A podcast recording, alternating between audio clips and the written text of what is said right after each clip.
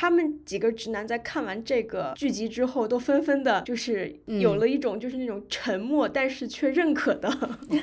态度，就类似猛男落泪了。对，就猛男落泪，或者是猛猛男承认好看这样的事情，就是 然后让让我心里就觉得很窃喜，就是有点类似于觉得就是被编剧打脸，就是他们可能会认为自己肯定不会对这种题材的剧集，或者说肯定不会被这种题材的故事所感动，但是他们就偏偏被感动了，就是在剧中 Bill 和 Frank。两个人相守终老，一起挨过末日的剧情，让我突然一下就理解到了爱就是爱是什么意思。因为 Love is Love 是一个就是 LGBTQ 整个这种长时间运动当中一直大家在呼吁的口号，就是爱就是爱。然后就是这些人他突然就从这个剧集当中理解到了爱就是爱这句这句话的分量，以及能够开始共情这些情侣们他们之间他们之间所感受到的爱和他们所所遭遭受到的一些呃不公。对。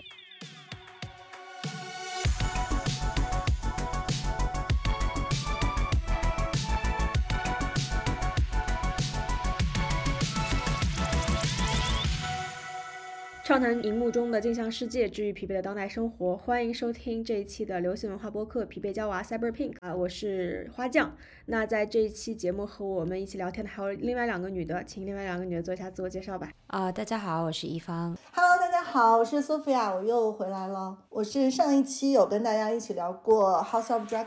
然后现在还在 LA。对，Sophia 是一个 base 在 LA 的编剧。啊，然后我们也特别开心，请他回来聊一个我们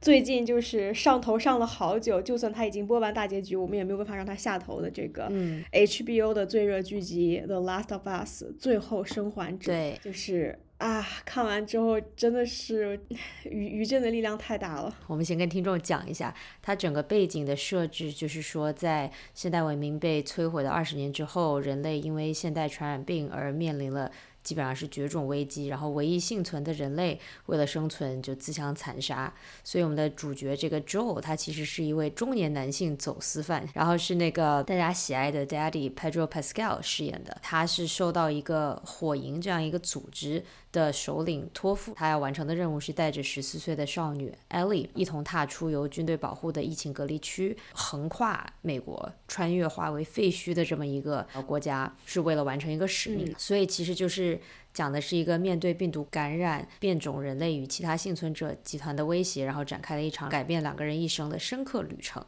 那么在此，首先一定要跟大家讲，我们这是一个非常剧透的一集，就是我们马上就会讲到这个结尾。所以呢，如果你想要看，不想知道结尾是怎么样的，那你就赶紧去看看完了回来再听。就是看完之后，我觉得这个剧集给我的感受就是，它特别像一个很不一样的公路片。主角其实是从东部的波士顿出发，然后一路向西，穿越了美国很多个，就是在我们现在听来就是比较熟悉的大城市。的名字，但是在剧中的设定当中，已经成为了这个。末日之后的人类文明的废墟，然后在每个不同的城市之间有形色各异的堡垒，然后因为人们他为了生存，因为灭种之后为了生存，所以人们大概是进化出以及就是组织起来了各种各样的就是一些组织，就包括像我们比较熟悉的 QZ 这种 quarantine zone，一个就是这种隔离区，对隔离区，然后是就非常类似于就是我们熟悉的这种，比方说白色恐怖的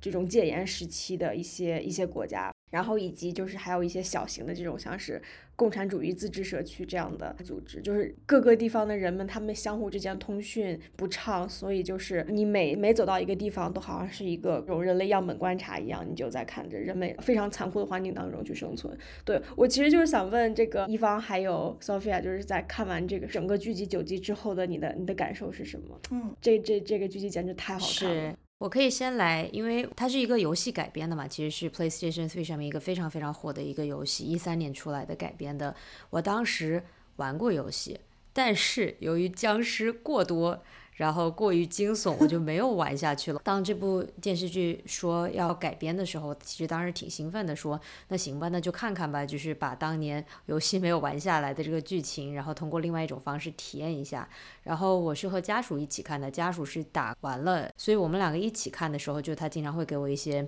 就是说啊，游戏里面是这个样子的，或者是游戏里面不是这个样子的。所以整体来说，它改编的还是挺忠于这个游戏的本身的。然后我觉得它做的最好的地方是一没有那么多僵尸了，就是对于一个平时不看惊悚片的人来说啊，这是挺大的一个优点的。然后第二就是它把游戏中很多可能是一个小的。Side story 或者是 side quest 一个小的故事，然后他把它拿出来放大，然后给你拍成了深情满满的这么一集。对，包括我们大家很喜欢的第三集 Bill 和 Frank 的故事，然后加上后面是有那个 Ellie 和 Riley 他的好朋友的故事。Ellie 和 Riley 的这个故事，我后来听说是一个 DLC，就是是一个附加的一个关卡，所以不是说你本身玩游戏会玩到的。所以就他把很多这些。也不是不能说是边角料吧，但是在游戏里可能没有那么给那么多的时间和精力的一些故事，把它拿出来改编，但是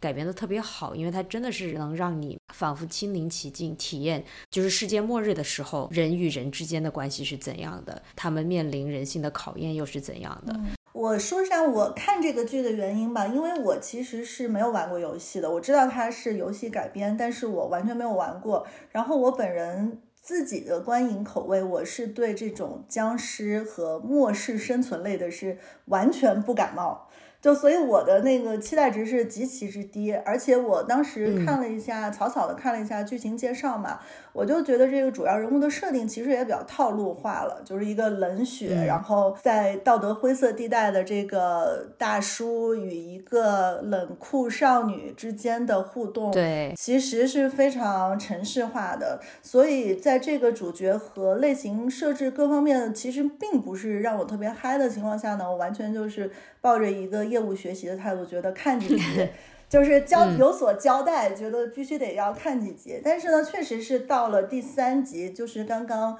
呃一方提到的 Bill 和 Frank 的那个单集故事之后，我一下就觉得说这部剧其实是做出了就是这种末世生存片的呃范畴之外的。呃，内容就是让我真心觉得说我是开始被他吸引，然后追了下去。对，所以到整部剧看完之后，其实我现在回想起来，我比较欣赏的点，反而都是在于他的创作的旁枝错节的部分，就是他真正的主线，包括他的僵尸，包括所谓的游戏的忠实，因为我没有这个背景，我不知道他忠实。到什么样的一个程度？呃，其实对我来说，我觉得改编作品忠不忠实原著也并不是他衡量他成功的就是第一准神了。对，所以我觉得他其实比较好的地方是他反而是他的一些边，就是你说的边角料的部分，我觉得是做出了质感，然后做出了新鲜的程度。嗯，那其实我觉得就是在最后的生还者这整个剧集当中，其中一个不断出现的主题就是爱。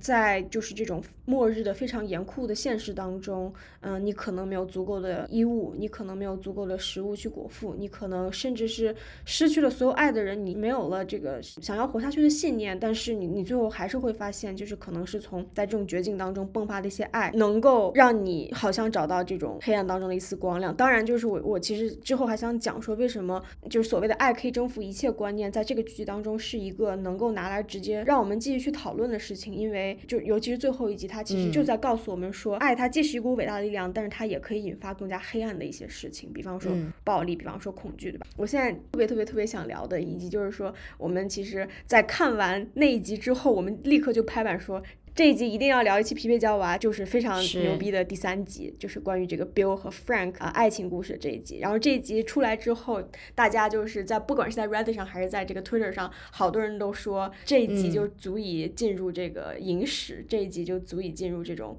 封神的这么一个一个阶段。嗯，对，并且很多我认识的朋友，就是我推荐给他们看这个剧，他们一开始可能看完第一集说，哎，也就这样吧。我说不，你坚持，你坚持看完第三集你就懂了。然后他们看完第三集就回来说，就我懂了，你就懂了，对。那我们就说一下第三集到底聊了什么吧。就是说，呃，第一集和第二集其实是算是一个就对对于这种末世主题的一个设定和铺垫。呃，那么前两集的这种氛围都非常的惊悚，因为就不断的在死人，你就看到僵尸在不断的扑上来。但是第三集好像是导演给我们大家集体按了一个暂停键，说大家等一下，我们过来看一个在末日当中的一个。非常温情的故事，然后这一集时间很长，有七十五分钟。那其实导演其实为大家讲述了一段我可能是这几年以来最让人觉得就是非常暖心的、浪漫的，而且让人感动的一段这种末日的恋情。那这一集其实讲的是一对男同性恋，他们在末日之后的这种相守相伴的故事。在这个主人公 Bill，他算是一个这种 survivalist，对吧？就是这种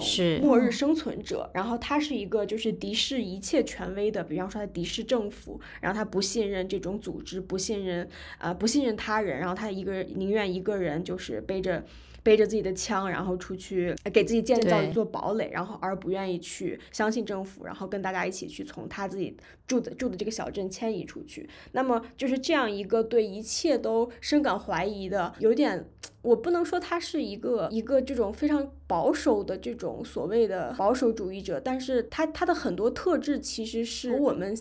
大众文化当中想象的这个男同性恋是不太一样的，是。但是就是这样一个人，他在呃守护自己的这个一亩三分地的时候，遇上了这个他一生的挚爱，叫 Frank。然后这个 Frank 是一个和他性格截然相反的一个人。他比方说，他宁愿呃冒着被人发现的生命危险，然后也要给生活增加一些美学啊，增加一些。对，比如说 Frank，他当时在呃他们两个住在一起，在那个小镇上，Frank 说，哎，我今天要去把那边卖衣服的那家店给打理打理。然后 Bill 就说：“你去就是有何意义，对吧？就是也没有人来咱们这儿，你去打理它有什么意义？但是对于 Frank 来说，就是哪怕是世界末日，也要生活的有一些氛围。”没错，没错，就是两个生活哲学或者生存哲学非常不一样的人，就在这种末日的非常偶然的这种巧合之下相遇，然后之后就度过了非常非常浪漫而且充实的一生吧。嗯，我觉得就是其实大家就是可以想象得到，如果说不是在末日没有僵尸这个真菌病毒的爆发，这两完全没有交集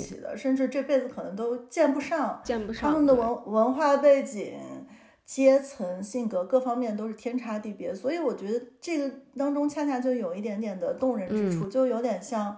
张爱玲的《倾城之恋》。哦，我我刚刚就想说，对，好像说这个丧尸整个地球爆炸了，但是这个两个人相爱了，而且我觉得这个有一点让我比较，让我觉得我观察到的一点就是，其实有。很多呃，游戏玩家是比较铁血直男的嘛，是。然后也有很多观众，就是这种剧的观众是很直男的。但是我很意外的发现，其实直男朋友们对这一集的评价也是很高的。因为很多直男就是他们可能会觉得说，OK，你的剧情当中有 LGBT 是 OK 的，嗯。但是我不会很 enjoy，我也不会很 appreciate 这个情节。但是我觉得这一集做到了，就是他真的靠这个大爱和这个主创的功力突破了这个是。直男的壁垒，我觉得他其实是打动到所有的人了，就因为他把这个叫什么少数群体的爱情，他放到了一个跟生存和生命就更本质的状态相关的环境下，所以我觉得大家其实是会更被他打动。没错，没错。我在看的时候，其实是也算是跟几个直男看的。然后这其中这几个直男，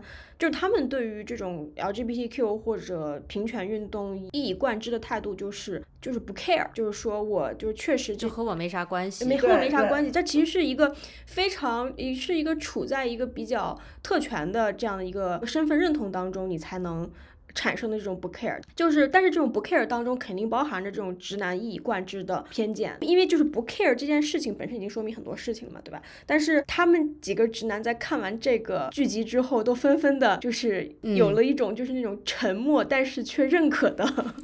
态度，就类似猛男落泪了，对，就猛男落泪，或者是猛男承认好看这样的事情，就是然后让让我心里就觉得很窃喜，就是有点类似于觉得就是被编剧打脸，就是他们可能会。认为自己肯定不会对这种题材的剧集，或者说肯定不会被这种题材的故事所感动，但是他们就偏偏被感动了。然后我最近不是在，因为为了准备这一期节目，也在翻这个 Reddit 嘛，然后 Reddit 上一个人就代表着很多这种猛男落泪的心态，他们就说说是，哎，我虽然是呃自己是异性恋，我就是对这个 gay couple 啊什么的，我对这这方面的影视作品丝毫没有兴趣，我甚至有点恐同。但是就在剧中，Bill 和 Frank 两个人相守终老，一起挨过末日的剧情，让我突然一下就理解到了爱就是爱是什么意思。因为 Love is Love 是一个就是呃 LGBTQ 整个这种长时间运动当中一直大家在呼吁的口号就是爱就是爱。然后就是这些人他突然就从这个剧集当中理解到了爱就是爱这句这句话的分量，以及能够开始共情这些呃这些 LGBTQ 这些情侣们他们之间他们之间所感受到的爱。和他们所所遭遭受到的一些呃不公，对。我是我是觉得，就之所以这就是第三集给人心中造成这么多的分量，还是因为对于很多就是 Bill 和 Frank 之间爱情细节的刻画。就比方说，Frank 刚刚到 Bill 的家，然后在 Bill 家里面吃第一顿饭以后，然后你会看到就是那个 Bill 的餐厅的家具上布满了这种灰尘，然后包括他的钢琴上已经好多年呃没有打开了，就你明显能感觉到就是 Bill 是一直在封闭着自我，一直在过一种非常孤独的封闭自我的生活。但是到了快进到了他们两个人二十。年相守的最后一天，你会看到 Bill 就开始主动给花浇水了。是，你就明显能感觉到，就是 Bill 的整个的生活方式，对于世界的态度，对于爱的态度，对吧？对于生活，他对于伴侣的态度，完全都被完全都被 Frank 所改变了。嗯，所以就是其实我觉得最后他们两个人的结局是，就是两条非常不同的生命轨迹和人生观在结局的时候有个。非常非常完美和圆满的合并，所以对我觉得看完这个之后，真的觉得特别感动。而且他们就是是 Frank，呃，好像是用一把枪交换的吧，草莓的种子，然后最后种出来一点点。对的，那个就是我觉得是这一季的，就是第一名场面。对，就是一个小小的草莓，在末世的，就是到处都是僵尸，然后人与人之间就就是你死我活的状态下，是的，种出了一点点小小的。organic 草莓，我觉得那个就是超级就是打动人心，而且还有一点，我觉得呃也是一个很好，我我在想就是为什么编剧一定要把这个这一对嗯 couple 拎出来，就是单做一集，我觉得他们的这个关系其实对于主角团就是 Joe 和 Ellie 是一个互文的关系，就当然不是说他们都有 romance，而是说其实 Joe 就有点像 Bill，就是一个已经。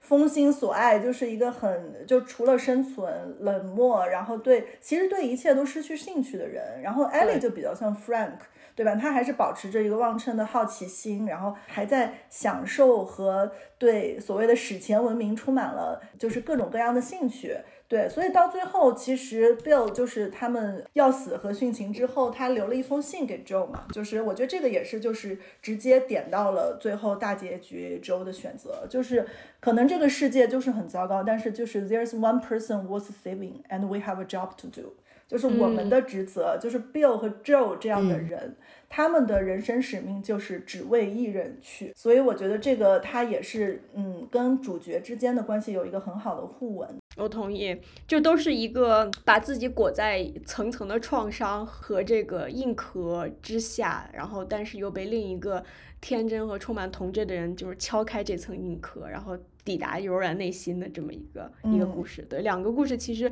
在某种意义上真的还有有一点点相似。对，那呃聊完第三集之后呢，我其实呃也想继续和大家聊一下，真的让我们。完全忘记不了的结尾，相相同震撼的第五集，啊，那第五集其实对于跟我一起看这个剧集的直男朋友来说。嗯，也是一个等于说是政治正确甩在观众脸上的这样一集，嗯，因为在这个剧集当中的这个弟弟 Sam 和他的哥哥，就是弟弟 Sam，他其实是对于影视剧中的这个健全主义或者健全霸权主义 ableism 的一个反叛，就是因为他弟弟他是一个每次只能跟人交流只能打手语的这样一个小孩，嗯，所以说就是一是我们能感觉到就是 HBO 他的确是在塑造这些人物的时候非常有意的去往这个激进的传统上。靠，然后另外一个方面就是我们能够从这种不同的，不管是性取向也好，种族也好，还是呃健全能力的区分也好，我们能够看到一个更加立体，或者说让人觉得更加幸福的一个后末日的世界，因为肯定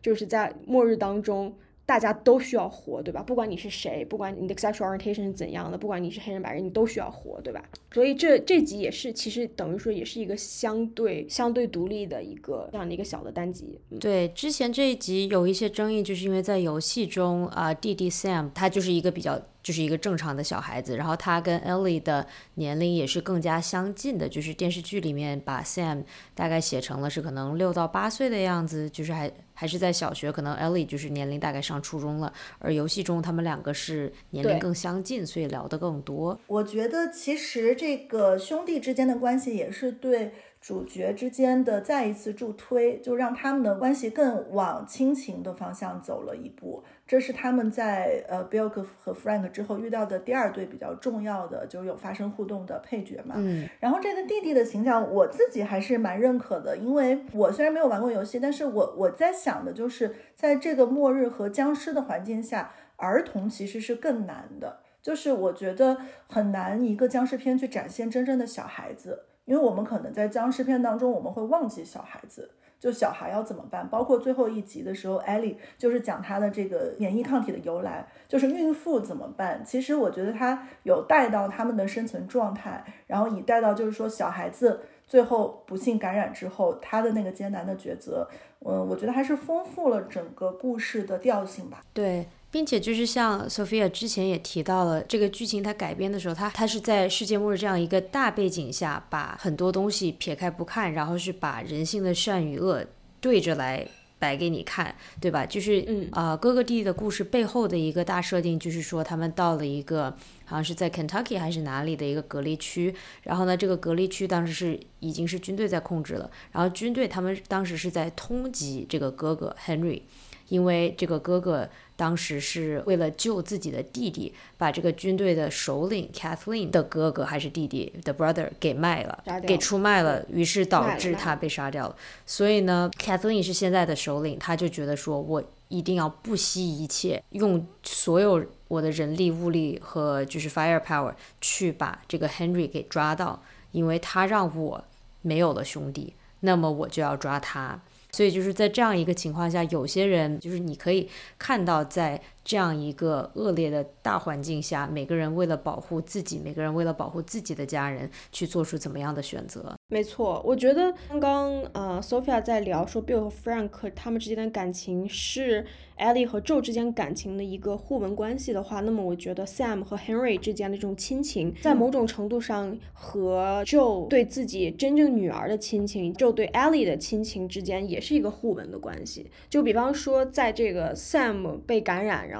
他死死去的时候，然后他其实 Henry 在这个第五集的结尾也做了一个让大家都惊掉下巴的一个举动，就是他。引枪自尽了，对吧？哥哥引枪自尽之后，我在这种震惊和非常非常悲伤，以及就是我脑子已经没有办法处理这个情节的时候，我突然想起来，我说天呐！我说 Joe 当时在二十年前失去自己的亲女儿的时候，他是不是也像 Henry 一样，就是也像哥哥一样，就觉得已经没有一切希望？就其实某种程度上，Henry。就是 Joe，他们他们同时又是 Kathleen，就是那个，对他们只不过就是同一种失去了爱的人，在不同情景下的不同的化身，但是他们的底层其实都都非常非常的相似，他们经历的东西也都非常非常相似。对，因为 Joe 他头上一直眉骨那里有伤嘛，然后之前他就说，哎，我是因为 Mr. Bullet，后来他说就是我自己开的枪，说明他当时也做出了跟呃这个第五集当中哥哥同样的举动。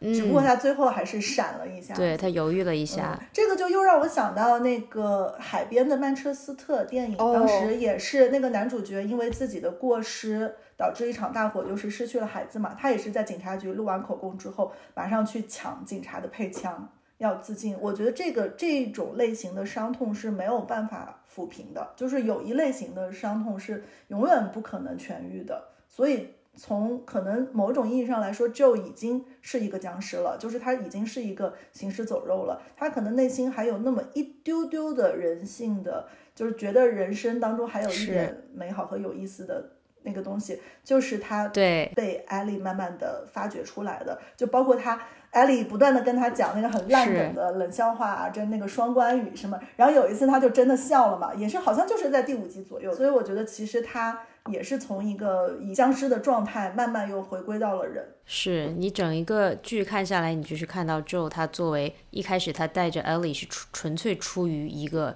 任务，我要完成任务，然后有人会给我钱，对吧？然后呢，到后来就变成了说，他一开始 Joe 是有一个搭档 Tess，然后呢，这个搭档因为就是被僵尸咬了，所以不幸。也算是牺牲吧，不幸牺牲。然后当时 Tess 就跟 Joe 说：“说你答应我，你要带着 Ellie 走下去。”所以他这个时候就是除了自己说作为就是。以后会有报酬这么一个任务，然后再加上 Test 托付给他的任务，然后每一集就不断的遇到不同的人，比如说 Bill 的那封信告诉他说，有些时候我们就是要保护我们在乎的人，层又一层，一层又一层的叠加，叠加到大概最后是大概第八集的时候，还是第九集的时候，就到最后他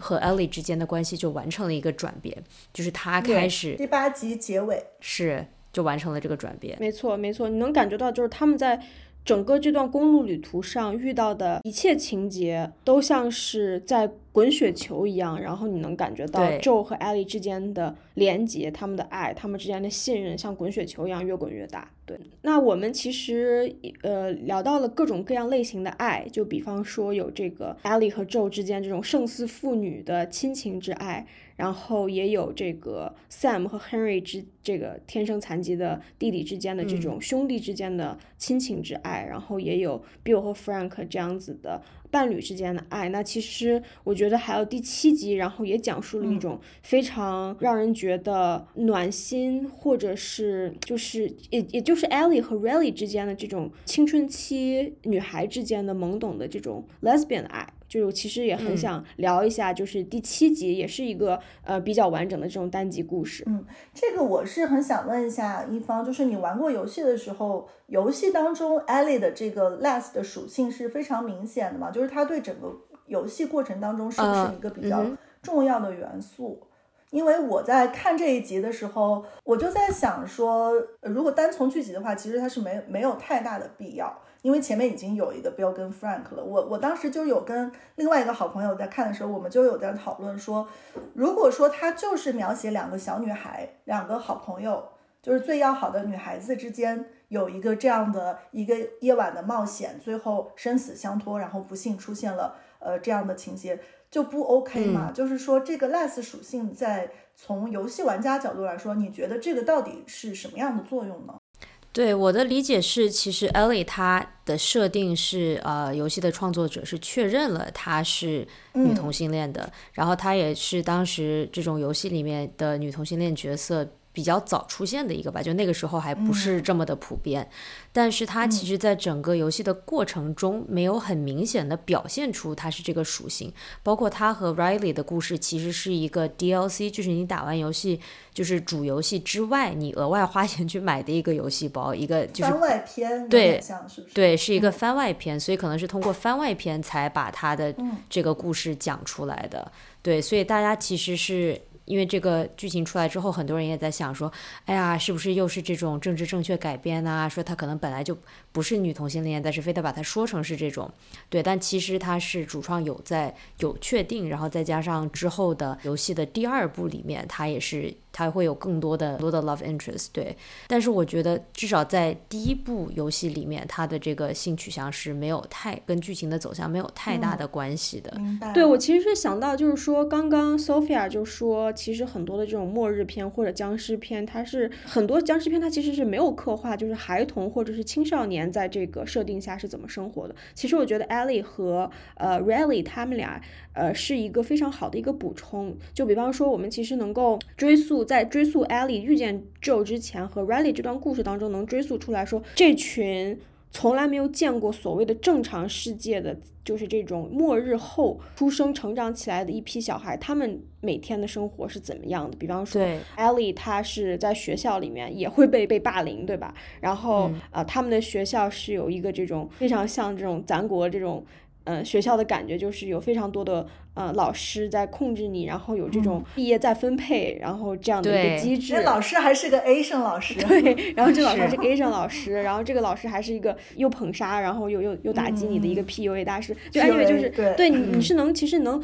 摸索出来，或者说窥探到一些，就是这种人们在这种隔离区 QZ 这种高压政治生活之下的学校的生活是怎样的？对，就是说为什么萤火虫这这个反抗军不断的在说，呃，QZ 的政府是集权政府，为什么会有那么多的冲突？其实我们也是能够从这群这个青少年的这个他们的日常生活当中能能够看到一个小的片段。对。我其实从那个 Riley 第一次出场的时候，然后 Ellie 背着他换衣服，让他转过去，我就知道是什么意思了。对，我觉得就是能稍微带一笔的话，就其实能感觉到两个女孩之间那种青春期，就是懵懵懂懂，刚刚开始有这种性向意识的感觉。对对。然后我想讲一下第八集，第八集也是我非常喜欢的一集。我可能的，对我最喜欢的应该是三和八，因为我觉得第八集它完成了一个很重要的任务，就是艾莉本人的一个巨大的成长。因为这一集基本上。周是就属于呃不在场嘛，重伤，然后后来再追过来的。然后艾莉靠自己的这个勇不管气是对勇气、武力，然后机智各方面完成了单杀。而且它的结尾，我觉得就是我们大家都看到最后觉得那个很变态嘛，就是那个封闭的宗教团体，然后又有食人，又有恋童，然后我觉得那个时候，其实周已经有一点呃进入到比较黑化暴力了，因为他首先自己身受重伤，第二个话，艾丽又不在他视野范围内，所以他本身是处于一个极度攻击性的状态。嗯然后他抓到两个村民的时候，其实他问出来就是位置就 OK，但还是他其实是把他们都杀掉了。就是暴打而死嘛，对对吧？所以就是其实我觉得这个到第九集其实是已经有一一层铺垫了，嗯就说明他这个人其实本身就是一个杀人如麻的人。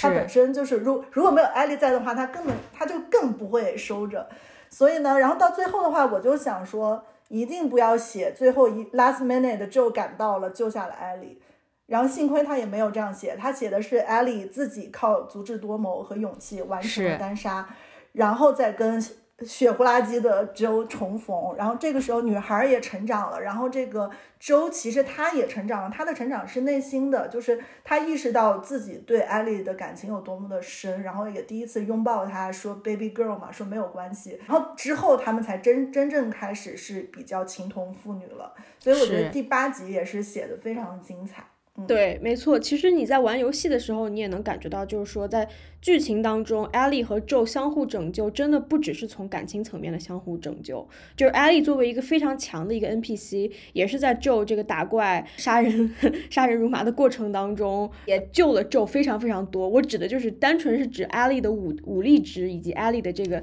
灵敏程度啊，然后这个勇敢程度，其实都是非常非常厉害的。对，所以在游戏里，艾丽是一个 NPC，就是我们扮演的是 Joe，，还是说可以选择扮演艾丽还是 Joe？？根据剧情可以换的。对对，哦但是呢，就是在游戏当中，Joe 也是呃像在电视当中被人捅了一刀，然后他 Joe 在休息疗伤的过程当中，玩家就需要把自己的主角的这个身份从 Joe 身上迁移到 Ellie 的身上，所以说玩家等于说是在两个视角当中去是可以可以切换的，对，不断切换，对。那挺有意思。对对对，所以说就是你能感觉到，就是艾莉她如果说她作为一个持枪的，在不断的在这种末日废土的环境当中寻找可以使用的武器、药材等等等等的这种环境当中，就是艾莉的是一个非常能打的一个角色。对，嗯不过我觉得还特别有趣的一点就是 Sophia 刚才说到第八集最后结尾，呃，Joe 意识到其实他就是把 Ellie 看成是亲女儿，然后说了一句 baby girl，但他说这句嗯 baby girl 的背后，其实 Ellie 变成了一个。成年人，因为一开始第一次，呃，Ellie 嗯。为了救 Joe，、然后呢，好像是忘了是开枪打向了一个谁，然后这个时候 Joe 当时就特别担心说，出于对孩童的保护，就觉得说你还小，你不应该看到这样的事情，你甚至不应该去做这样的事情。嗯、是的，对，然后那对。Ellie，所以在第八集等于说他完成了一个自我成长，就是他意识到自己有能力可以打，然后呢，Joe 也意识到自己想要保护的小 Ellie 其实也是。在这个过程中，逐渐成为了一个出于嗯就是出于自我反抗，然后会去杀人，做了这么一些事情，就他也开始接受说，那我们现在的这个大环境导致的人，对孩子大孩子该可以拿枪了。是对对对，我我很想非常喜欢，就是对于艾莉这个性格的塑造，就是你能从她和 Joe 初识的时候，你就能感觉到艾莉是一个真的是一个不折不扣的 badass，是。就是她的确是一个非常非常强韧的一个非常非常坚强的一个女孩子，对，而且就是有很旺盛的生命力，对，你就有觉得好像非常旺盛的生命力，对我，我觉得各各方力量那么争取他，就包括那个教官又很想培养他作为下一代的 leader，然后那个那个牧师变态，虽然是变态啊，但看到他也是觉得说哇，我找到能懂我的人了，跟我一起留下来吧。对，然后包括 Marlene，包括所有人，大家能识别出来他，就是因为他有一种特别就是旺盛的生命力，让大家在这种行尸走肉的环境下，就是好像看到他就像看到绿是洲看到有一样就希望不由自主的会被他吸引。嗯，没错没错，那说到这个希望，我们来聊一下结局吧。我们都讲到第九集了，我们补充补充一点点背景，就是呃，Ellie 她的存在为什么她很重要，是因为她是被僵尸咬了，但是她没有成为一个僵尸，所以他体内是有某一种对抗这个僵尸感染、这个真菌感染的抵抗性的。所以自发组织的这个火影组织，他们是希望 Joe 能够把 Ellie 护送到就是盐湖城那边有一个医院，火影组织有个医院，那里有医生，然后希望医生能够从 Ellie 身上提取出一些什么啊，就是对抗这个真菌的一些疫苗啊、药啊之类的解药。所以这才是他们为什么要横横穿美国，最后去到盐湖城。然后结局的时候，就是好不容易到了盐湖城，然后火影组织的呃首领 Marlene 就跟 Joe 说说 Ellie 现在正在准备手术，然后说需要进行开颅手术。然后这个时候，Joe 就意识到 Ellie 是活不了的了。Ellie 可能可以拯救人类，但是 Ellie 自己没有办法活。对，所以是这样一个情况。没错，没错，就是 Marlene 他说的也非常的直白，就是他直接在剧情当中，他直接就跟 Joe 说，说是我们会牺牲小我，就牺牲掉 Ellie，对，牺牲小我。嗯，所以其实我我我想说的点就应该就是说，其实，在游戏当中，因为玩家他需要就是在经过几十个小时的不断的就是杀死僵尸、保护自己、保护艾莉的过程当中，其实玩家也会给这个配角 NPC Ellie 产生一种你一定要不计手段保护他的这样的一种本能的这种玩家的冲动吧。我我对于第九集来说，还是还是就是引出了一个贯穿始终的这么一个概念，就是爱。其实我觉得在这个剧集当中，有很多角色其实是挑战了我们一直一贯认为的这种所谓的爱可以征服一切的观念，因为你你会发现，其实，在这种末日世界的严酷现实当中，你单单靠爱是不足以生存的。是你必须要足够聪明，你必须要足够凶狠，你必须要足够有资源，甚至你必须要足够没有人性，你才可以做出艰难的抉择，并且能活下去。就包括就是为什么，比方说 Henry 在 Sam 去世之后，他就立刻就引枪自尽，对吧？就很多时候就告诉我们说，就是人能活下去，其实是一个非常复杂和非常。难的事情，因为我自己心里面有了很多铺垫嘛，就是说从第一集看到第八集，我知道 Joe 是的确是一个，只要是遇到危险，他肯定杀对方是不会不眨眼的，杀敌人是不会不眨眼的，不会手软的这样的一个人。但是直到就是最后，我才突然意识到，其实就是 Joe 对于 Ellie 的爱是有一点点包含着病态的。病他就表现在，就是说，不管是杀二十个人也好，还是甚至是直接，如果他手上有一个原子弹的按钮，说是你按下这个按钮，全世界所有的人，除了你和艾莉都会死亡。我觉得周也会按下这个按钮。所以说，我觉得在这个时刻，就是这种爱对于我来说，就是有一点病态，并且在我这个现在的嗯角色扮演当中是不能特别领会的。所以游戏当中演到这一段的时候就不需要把所有人都杀光吗？对我，我问了我家属，因为他是玩到了最后，他就说，呃，理论上是游戏给你的目标就是你只用把医生杀掉就好了，但是你在这个过程中，因为不断的会有火营的士兵来。继续就跟着你追杀你，你也没有办法。你为了不惜一切保护 Ellie，你还是会杀掉很多人。对，就是大家记不记得，就是在就成功营救下 Ellie，然后包括杀掉 Marlene 之后，就反正杀掉 Marlene 也是让我非常难过和震惊的一点。就在解救下来 Ellie 之后，他们俩就是步行走到了一个非常漂亮的一个山顶，然后在就是他们在这个一路步行的时候，他们在不停的说话，对吧？因为一开始。艾莉是话痨，但是这次纣变成了那个话痨，然后纣就边走边说说艾莉啊，呃，如果说我之前我的女儿就是我的亲女儿还活着，那么她一定会特别喜欢你，你们俩一定会成为好朋友。嗯，但是就是我觉得纣他是一个完全没有意识到说，如果他自己的亲女儿还活着的话，那么这个亲女儿其实已经可以当艾莉妈妈的一个年龄的一个这样的程度，就是说纣他其实一直活在一个想让自己死去的女儿复生，然后就说白了就是纣其实是 eventually 他还是。是没有走出去，不管是 Ellie 有没有把他拯救，就是他仍然是活在一个从前的可怕回忆当中的一个这样的一个男人。只不过他之前他他不愿意说这段这段 trauma，不愿意说这段这个让他心碎的事情，但是他现在他能说了，但是他所表达出来的很多的迹象让我就觉得他没有走出来，eventually 还是他他没有走出来，对他仍然活在一个我。拯救了女儿，我其实没有让女儿死掉的一个幻觉里。我其实觉得最后一集的结尾是唯一的结尾呀，就是我想不到，就写到这个份上的时候还有什么结尾？就是周他一定是选择艾莉去杀，就是如果是只需要杀一个就杀一个，需要把所有人团灭就团灭。如果写到最后一集，这个时候周听完马马令的一番就是深明大义之后说：“好的，支持你，祝你们手术成功，我走了。”我回家找汤米了，找找我弟弟了，不合理。你不是一头问号吗？我觉得那那不可能啊，是是是，我知道，对对对，我我这是他的唯一结局。我的意思不是说就是我埋怨编剧写的不好，而是我觉得编剧真的是非常的高明，然后以至于让我就是很难去消化这一个让我觉得非常黑暗的一个结局。嗯，怎么说？我能理解他肯定会一路杀上去，但是他可能想要。更极致一点，他的视觉，所以他用了一个好像是他一路屠杀屠戮上去。我们想一下，最后五分钟换一个 production 来拍的话，他可能是。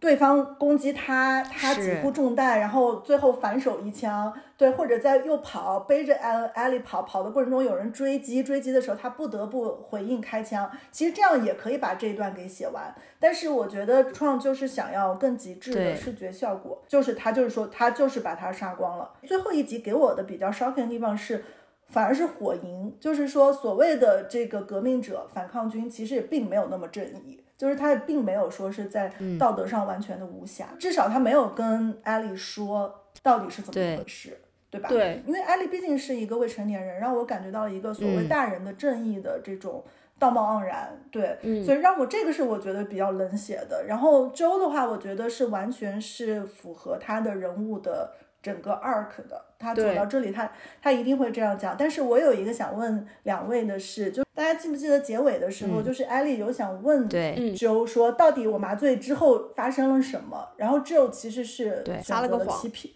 对，选择了欺骗。然后你们怎么理解这个结尾？我觉得。Ellie 知道了，然后他们在这个五个小时的 hiking 的期间，就在山里走的期间，也就是 Joe 特别话唠的那段时间，就开始讲我的女儿怎么怎么样。这个时候，如果你看，你去观察 Ellie 的面部表情，就是每次镜头拍到 Ellie 的面部表情，她都是有一搭没一搭，好像没有很认真听。然后呢，比如说 Joe 要是说到什么，说对啊，我觉得你们两个会成为好朋友啊，Ellie 就。感觉特别敷衍，就说哦，是的，哦，我也觉得啊，挺好，对吧？你就感觉得到他的心思在别的地方。所以我的理解是他在这一个爬山的过程中，他就是在想说，我觉得 Joe 没有告诉我真相，但是我现在已经对他的信任到了一定的极致。我觉得 Ellie 是不敢去怀疑 Joe，不敢去怀疑自己身边的人，反而选择了欺骗自己，因为他其实之前有一个铺垫，就是他。他们在那个 Jackson 那个小镇上，就是呃 Joe 的弟弟 Tommy，还有 Tommy 的老婆。当时 Tommy 的老婆在给 Ellie 剪头发的时候，就问了他一系列的问题，Ellie 当时就拒绝回答。然后这个时候 Tommy 的老婆就说：“Good，说挺好的，你不应该去相信，就是你应该非常小心，你去相信谁。很多时候我们最亲近的人、最相信的人，反而是。”最后会背后捅我们一刀的人，所以他当时就有说这么一个话，所以我觉得那个时候 Ellie 在走回去 Jackson 的路上，真的就是一直在思考这个，以至于他甚至还给了 Joe 一个机会，就是结尾最后最后一句，就是他问 Joe，他说你能不能发誓你说的关于之前发生的事情都是真的？然后 Joe 说 I promise, I swear，一定是真的。然后这个电视剧就这么结束了。所以我觉得这个时候 Ellie 其实内心就是。得到了一个确认，就是真相不是 Joe 说的那样。那你们觉得 Joe 为什么要这么说呢？我觉得 Joe 还是不想，因为之前甚至 Joe 问过，就是第九集的开头的时候，Joe 问 Ellie 说：“你知道吗？我们到这儿了，但是我们 We don't have to do this，我们不用这么做，我们真的可以就直接回去过着日子，多好。”就他向往的是那种平静的和 Ellie 一起过日子。然后共度余生，然后是把他没有办法跟自己的亲女儿共度的这个余生跟 Ellie 一起过。但是 Ellie 当时就是有了一个使命，他知道自己作为有抗体的人，他希望去做点什么，他希望去改变一些什么，因为他毕竟还年轻。然后再加上 Ellie 整个的故事背景就是他没有办法去拯救身边的人。他当时跟 Riley 在一起的时候，Riley 死了，他活下来了，对吧？他当时跟 Sam 在一起的时候。Sam 死了，然后呢，他想要去拯救 Sam 也失败了，然后他活下来了，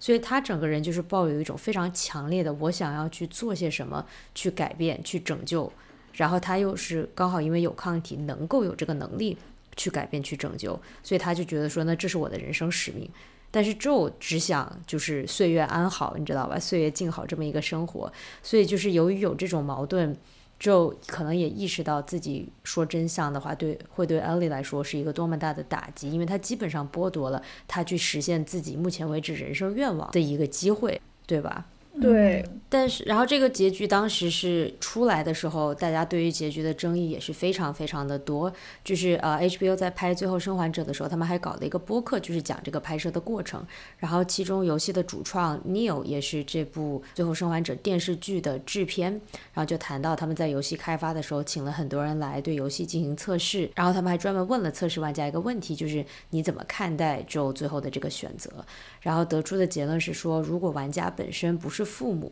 那么他们对 Joe 的选择看法是对半开的，半数人认为他在最后成了反派，然后游戏剧情出现了转折，然后另外一半就认认同他的做法。但如果玩家本身身为父母，那么几乎百分之百的支持 Joe 的这个选择。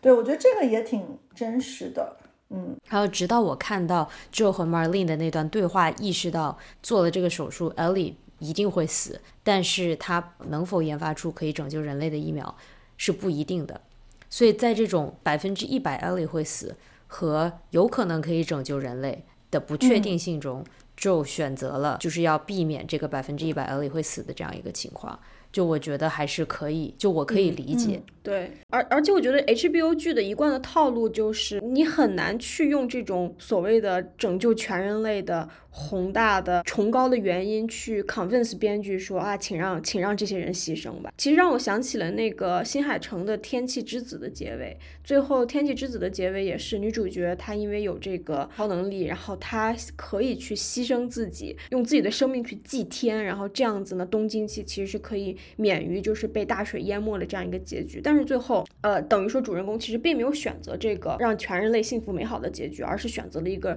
让我们觉得自私的结局。就是所以说，我觉得就是我们对于道德和伦理的一个理解的深度，可能也也会让编剧们觉得，就是说用一个宏大的结局给观众，观众们可能也是不太会买账的。所以我觉得，就可能观众对于这些角色的期待，是不是也会把这个电视剧引领到这样一个结局之上？我觉得那种为了宏大使命牺牲个人的电影。很多呀，就是我们 从小到大应该看了不少啊。对，我的意思就是说，近年以来就是这样子的电影，可能人们越来越不买账了。对我，我我觉得是因为其实还是比较人性化吧。我觉得就是因为如果说我们没有跟 Joe 和 Ellie 走了这么九集走到这里，如果是第一集的 Joe，他可能就觉得 OK，你去做手术就好了。但是他们已经经过了这个生死之旅。从作者角度出发的话，我觉得你写到这里的话，就是人物抓着你的笔在写了，就是他一定会做出这样的选择，而不是说，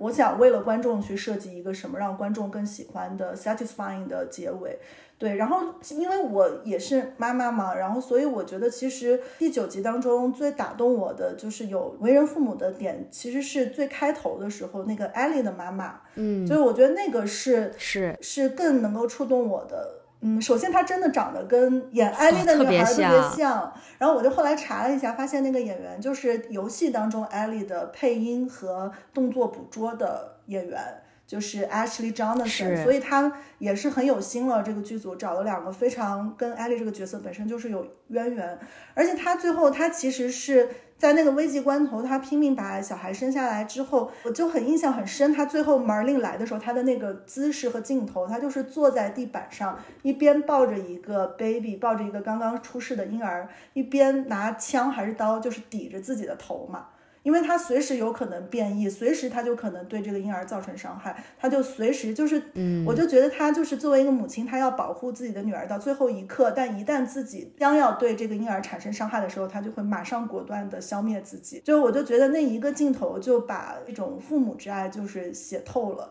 就远远比最后的周的咔咔乱杀，我那个是给我的心灵的冲击是更大的。嗯嗯，我我觉得，嗯，就是最后生还者这个剧集。给我们很多人做了一个特别好的思想实验，就是说，如果末日真正的发生会怎么样？就是你会如何应对这样子的末日？嗯，你的世界、你的周遭的环境会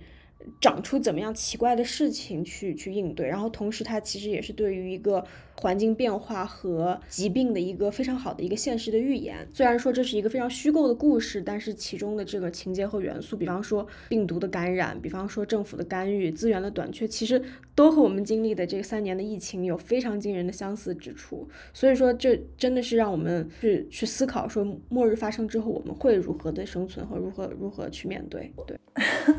我其实本身对于末日这个题材就是涉涉足的非常非常少，这个也是让我很喜欢这个剧的一点，就是我觉得它展现了各个不同的就是政治光谱当中不同的形态的人和小团体的表现，而且我觉得它的这个模拟还是挺逼真的，就不管是军政府啊、革命者啊、survivalist，然后包括那个 Joe 的弟弟他们的。共产这个叫什么公社？对公社，还有包括极端的这个宗教团体，其实我觉得他的那个刻画真的是让我就觉得哦，让我就是很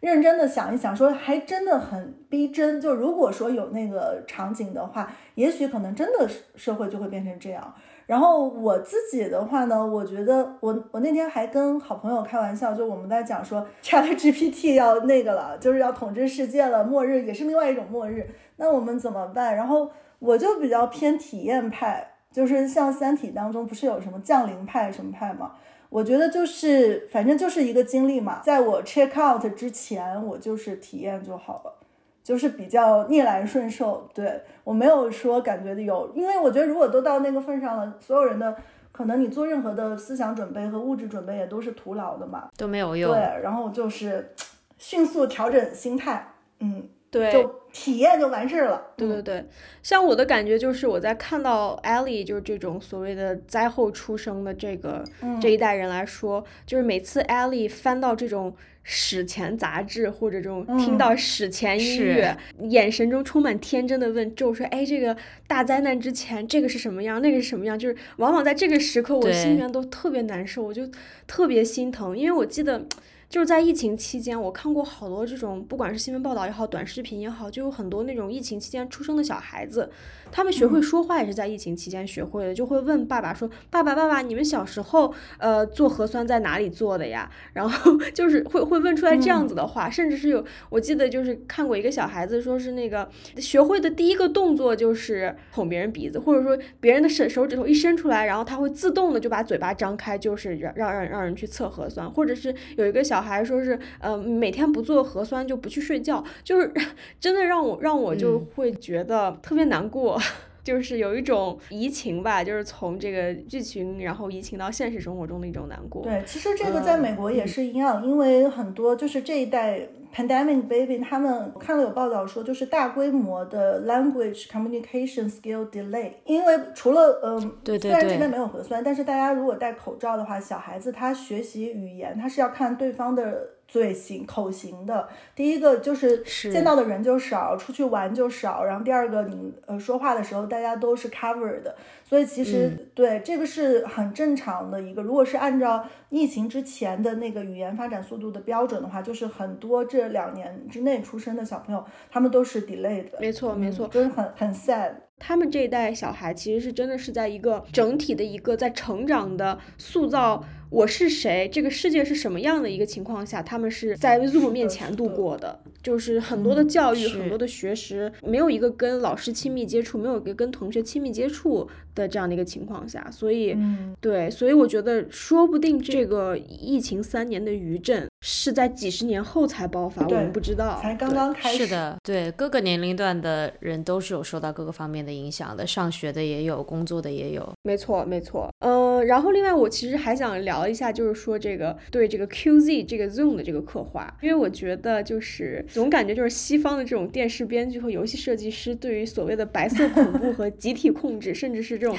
洗脑教育理解过于肤浅，就是他们的认知当中，好像末世之后的这个集体控制就是。你住一个大一点的破一点的房子而已。就是 Ellie 她她在学校里面仍然住着一个单间，而且那个单间还特别大，然后特别好。然后是呃，他们生活的这个风控区，这种集体主义学校还不错。和我自己的经历来讲，我还觉得还没有中国的这种初中管的严，因为他和这个 呃 Ellie 和 Riley 他们俩说跳窗就跳窗跑路了，是说说跑就跑了。所以我觉得可能我唯一一点不满就是说，我觉得他们在这个编剧笔下。的这个 QZ 其实并没有非常好的营造出一种末日后集权社会无无处不在这种压迫性的氛围，嗯，就是真正可怕的其实不是这种 QZ 的街上天天掉炸弹、天天死人。我觉得如果说编剧们能把这一段刻画好的话就更好，就比方说艾丽的老师和朋友们突然无声的消失了，这是真正的这种政治氛围的恐怖，就或者说很多人陷入这种集体的疯狂之中，而且就没有人会认为有问题。就是他其实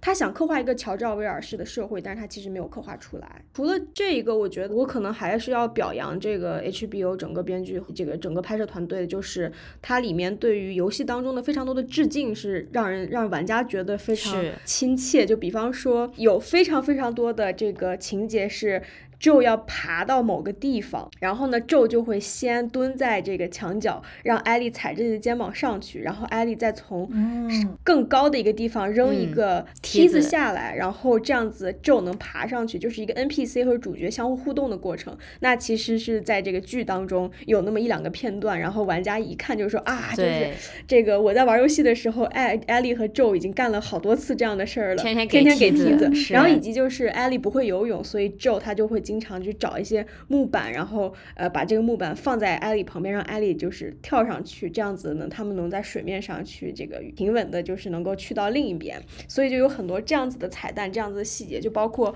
很多这个艾丽和 Joe 之间的对话，其实是从游戏当中原封不动的直接被整个剧集去致敬了，所以我觉得这些细节什么的做的都特别特别的好。对，包括这个不能说人物相似程度吧，但是游戏当中的 Joe 和剧集当中的 Joe，、游戏当中的 Tess 和剧集当中的 Tess，他们所表现出来的某种性格特质或者说人物特质都非常非常的相似，让人觉得就是一下就觉得这就是这就对了，对吧？对，并且就像 Sophia 刚才说的那个演 Ellie 妈妈的女演员是游戏里面给 Ellie 配音的，所以游戏里面给 Joe 配音的那个演员其实也出现了，就他是那个变态牧师的朋友。哦，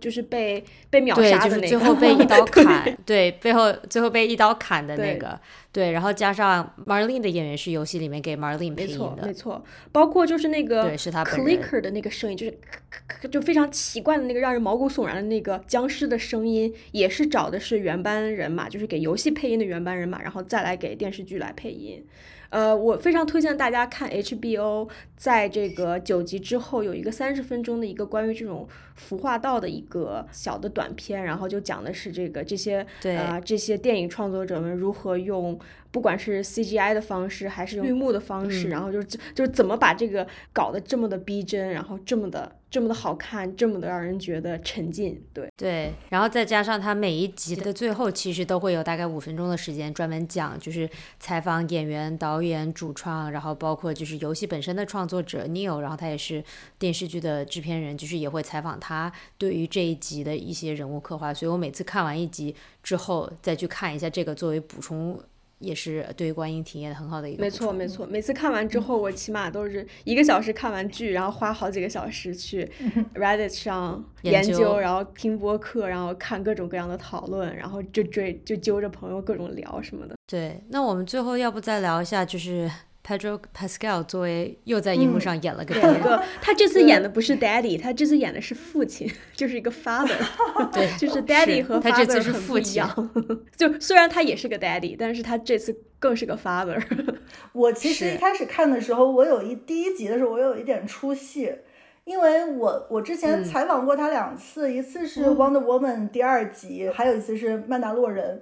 因为他本人是非常搞笑的，就是他是一个超级喜感的对人，而且他的长相其实就是比较宽的嘛。然后突然一下子搞一个就是这个冷酷杀手、情深仇深的意重的，这对对 对，有点没嗯进去。后来就是越看觉得还是被呃演技就是重新刷脸了。他其实很有意思，因为他呃小的时候家里他是在智利出生的，但是他小的时候爸妈就是因为支持好像是民选的一个领袖，然后反对当地的军政府独裁者，然后受到了迫害，然后全家就是从智利不得不逃往海外，然后先去了丹麦，之后再辗转来到了美国，所以他的其实小时候就很曲折，这个让我觉得好像跟现在那个州的。呃，整个人物的设置还其实有一点点的共鸣感，嗯，然后他本身的体能也很好，就是他小的时候是练游泳出身的，然后之后又去纽约做了很久的 theater，就是戏剧方面的话，他的肢体表现力很好，所以我们可以看到，就是不管是红毒蛇，还是曼达洛人，还是周，都是需要很强的肢体表现力的。所以就是这这个 daddy 还是就是体能真的是可以野外求生，很厉害。但是他人就特别可爱，就是他每次跟记者之间，就是他会主动的搞气氛、搞笑，然后每次他穿自己的私服都特别搞笑，特别就是他人是一个很很外向，然后就是很喜欢。搞怪的角色，对对对，我们每次看这个 HBO 最后五分钟的访问的时候，就是 Pedro 他整个人的这个 vibe，他整个人的氛围和 Joe 是完全不一样的，就是他真的对，就胡子剃了，开开心心的说说，哎，对啊，就是演这一集的时候，哎，我也很难过，但他整个人就是一种非常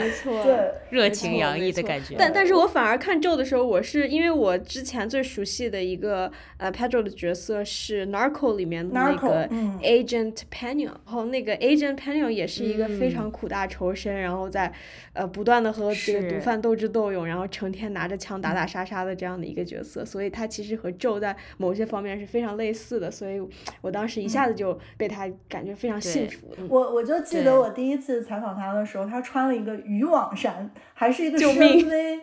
对，然后戴了一个大金链子，然后那个渔网衫是透的嘛，就是你可以隐隐约约的看到。然后我当时我就不知道应该看哪，然后他就特别豪放，他说：“看吧，我穿，我就是这个就是要你看的。”所以我就感觉有 两点隐隐约约在渔网中闪现，就特别逗。然后他不是前一阵子主持那个 S N L 嘛，然后也穿了一个就是超级骚紫色的那种绸缎衬衫。就特别是他本人嘛，就他本人是一个就是特别欢乐的这个角色，所以很期待第二季他要怎么演。就是第二季的故事游戏里是不是已经写到了呀？可不可以给我们这种没有玩过游戏的剧透一点点？第二季就是这个 Pedro Pascal 的戏份会很少。呃，我呃，就就不不给大家剧透了，因为我我们第一集已经就是已经剧透完了，所以第二季就第二季就不要剧透。剧透很多了，嗯哦。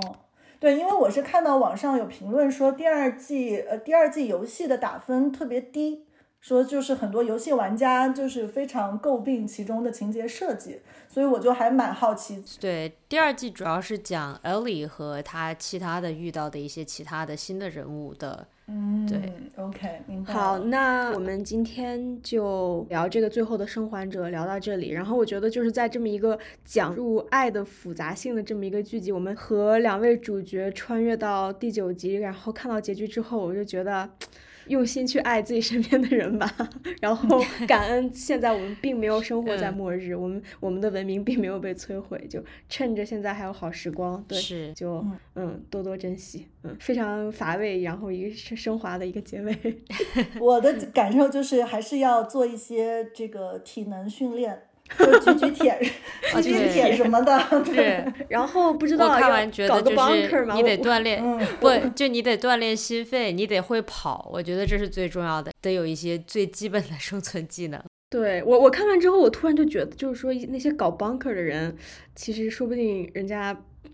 对吧？笑到最后了，对吧？人家笑到最后，对，说不定人家就是 Bill 和 Frank。因为我看完第三集之后，我唯一的感觉是，真的是羡慕，我是非常非常羡慕他们两个。我觉得他们俩的人生没有遗憾，这是我最大的一个感触。对，我觉得他他们那一集就一直让我想到 Pixar 的动画片《Up 飞屋旅行记》的开头那段 monologue，就是好像如此过完一生的感觉，也非常圆满。对，确实确实。好的，那就今天谢谢 Sophia，然后呃，我们就暴力结尾。好好的，谢谢大家，很开心，谢谢大家，嗯。